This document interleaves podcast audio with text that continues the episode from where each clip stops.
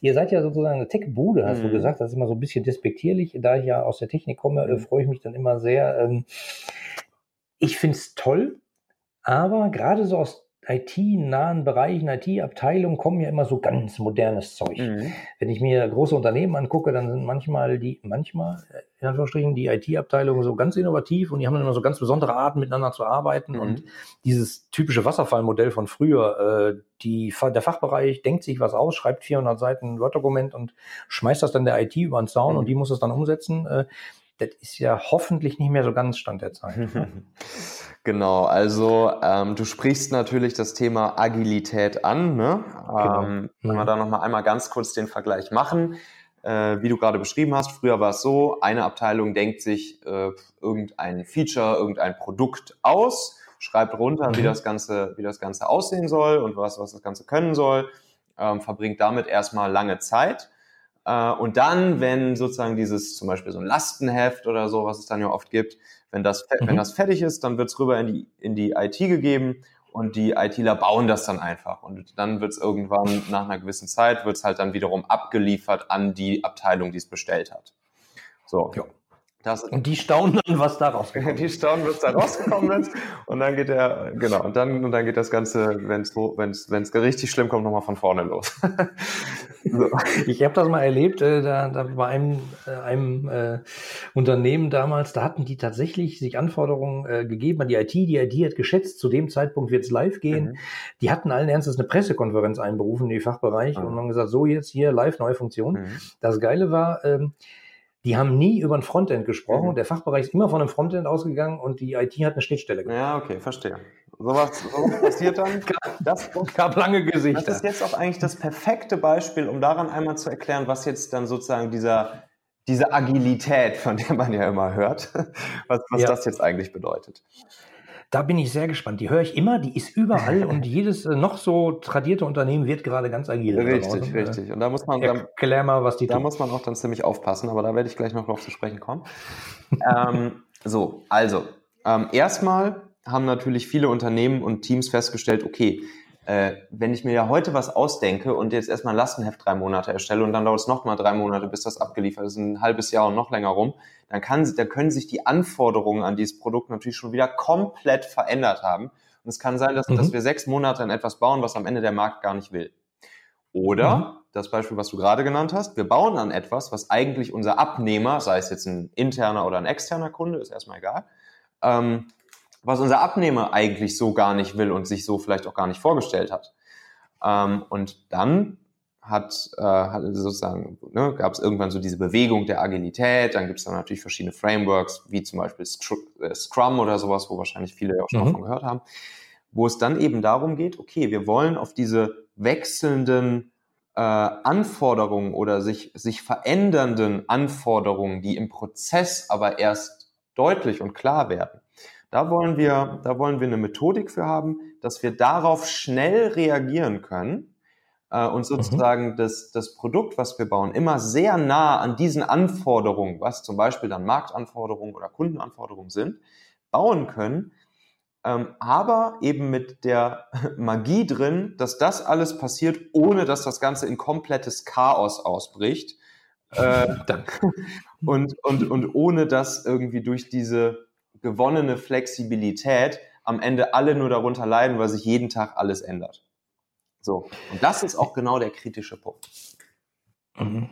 Also ich habe man, also manchmal bei Unternehmen habe ich so eine Einführung von Agilität festgestellt und hatte dann so das Gefühl, als hätte jemand agil draufgeschrieben, meint aber eigentlich sowas Komplettes wie Chaos. ungeplant, spontan, hemdsärmlich, undokumentiert. Richtig, so. Und das, und das sehe ich, das sehe ich leider auch sehr oft. Ähm, und das okay. ist einfach eine komplett falsche Interpretation von Agilität.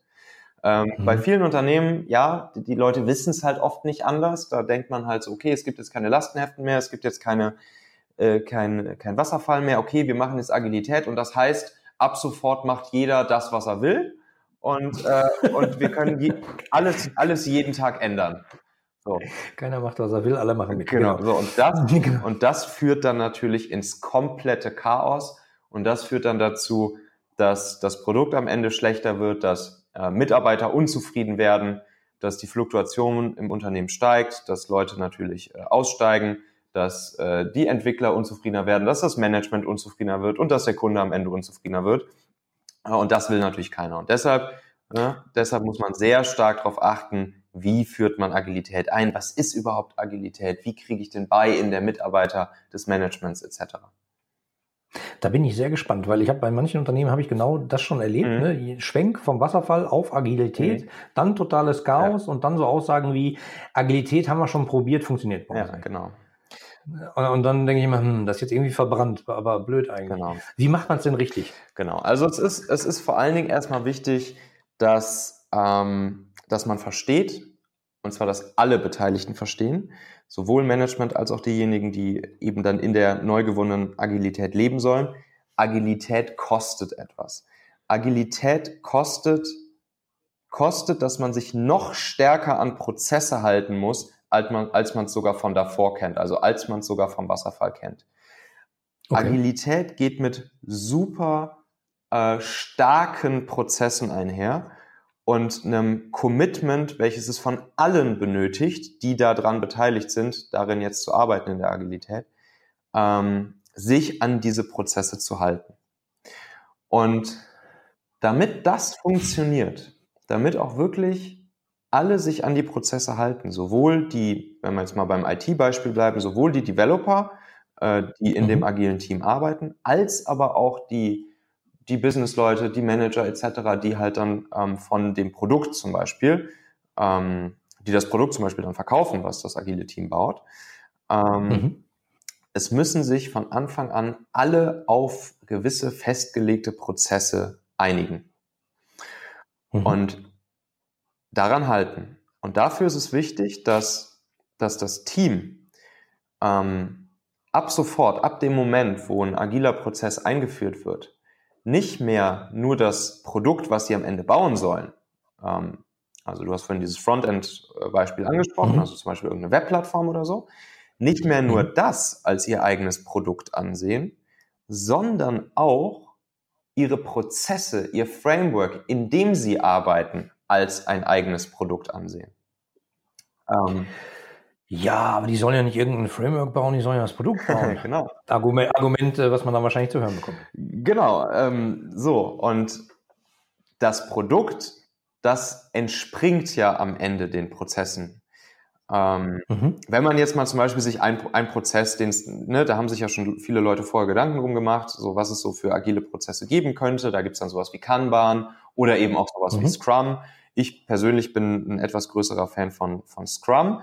Und wenn ich, wenn ich mhm. da jetzt einmal so ein bisschen kurz reingehe, dass man so kurz anschneide, wie, so, wie so ein Scrum-Prozess dann, dann, dann ablaufen kann.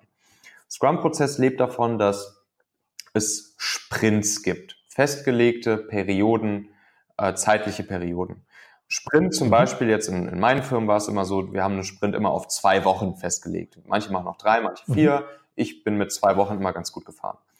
So, ähm, wenn ein Sprint zwei Wochen dauert, dann ist, dann ist das die gewonnene Flexibilität. Das heißt, in zwei Wochen Rhythmen kann man sozusagen die Anforderungen nochmal anpassen, kann die Anforderungen und vor allen Dingen auch die Prioritäten an das Produkt, was am Ende gebaut werden soll, äh, anpassen.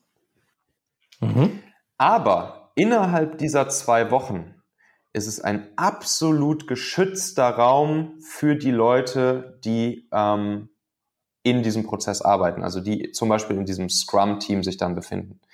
Das heißt, mh, hm, ohne jetzt da zu tief reinzugehen, kann, kann, kann ja jeder mal irgendwie bei Wikipedia einfach eingeben, Scrum. Ähm, mhm. Aber es ist so, am Anfang der zwei Wochen gibt es eine Liste an Prioritäten, äh, was eben jetzt für das Produkt gebaut werden soll. Dann mhm. einigt man sich in diesem Scrum-Team darauf, was am Ende der zwei Wochen an äh, shipbaren, also wirklich auslieferbaren Teil des Produktes ähm, bestehen soll oder was in den zwei Wochen entstehen soll. Mhm. Und dann müssen alle wissen, wenn dieser Sprint gestartet ist, dann ist es ein absolutes Tabu, äh, diesen Sprint irgendwie äh, zu unterbrechen, in diesen Sprint einzugreifen, äh, dieses Commitment, was am Anfang der zwei Wochen das gesamte Team auf das Ergebnis äh, des am Ende gegeben hat, ähm, diese, dieses, äh, dieses Commitment sozusagen zu untergraben. Und das ist auch was, was zum Beispiel dann auch Management äh, oft nicht versteht. Ähm, mhm. So, wir, wir sind ja jetzt agil, wir können jetzt ja jeden Tag alles ändern, unsere Prios und unsere Anforderungen ändern. Nein, das ist genau der große Fehler, den viele Unternehmen machen oder ne, auch viele, äh, viele, ja, viele Manager machen, dass sie denken, geil, jetzt kann ich ja hier mhm. meine Leute jeden Tag irgendwie in eine andere Richtung scheuchen. Nein, überhaupt nicht, sondern das Einzige, was ich machen kann, ist im Backlog dafür zu sorgen, dass eine Priorität anders geschiftet wird die dann aber erst ab dem nächsten Sprint, also im schlimmsten Fall dann ab in zwei Wochen, ähm, mhm. umgesetzt wird. Und dieser geschützte Raum ist für das Team halt unendlich wichtig, ähm, damit eben kein Chaos ausbricht, damit diese gewonnene Flexibilität der zwei Wochen Sprints, dass die nicht darin endet, dass die Leute unzufrieden sind und, ähm, und überhaupt keinen Bock mehr haben, weiterzuarbeiten. Und da sind wir auch schon wieder am Ende dieser Folge hier. Denk doch mal kurz drüber nach. Für wen könnte diese Folge oder der Machen-Podcast allgemein auch wertvoll, hilfreich oder spannend sein? Erzähl dieser Person gerne mal davon. Du kannst einfach den Link machen.fm slash podcast zum Beispiel per WhatsApp an sie senden oder diese Folge hier direkt aus deiner Podcast-App an sie teilen. Wir hören uns auf jeden Fall in der nächsten Folge wieder, vielleicht ja schon morgen. Bis dahin, dein Michael.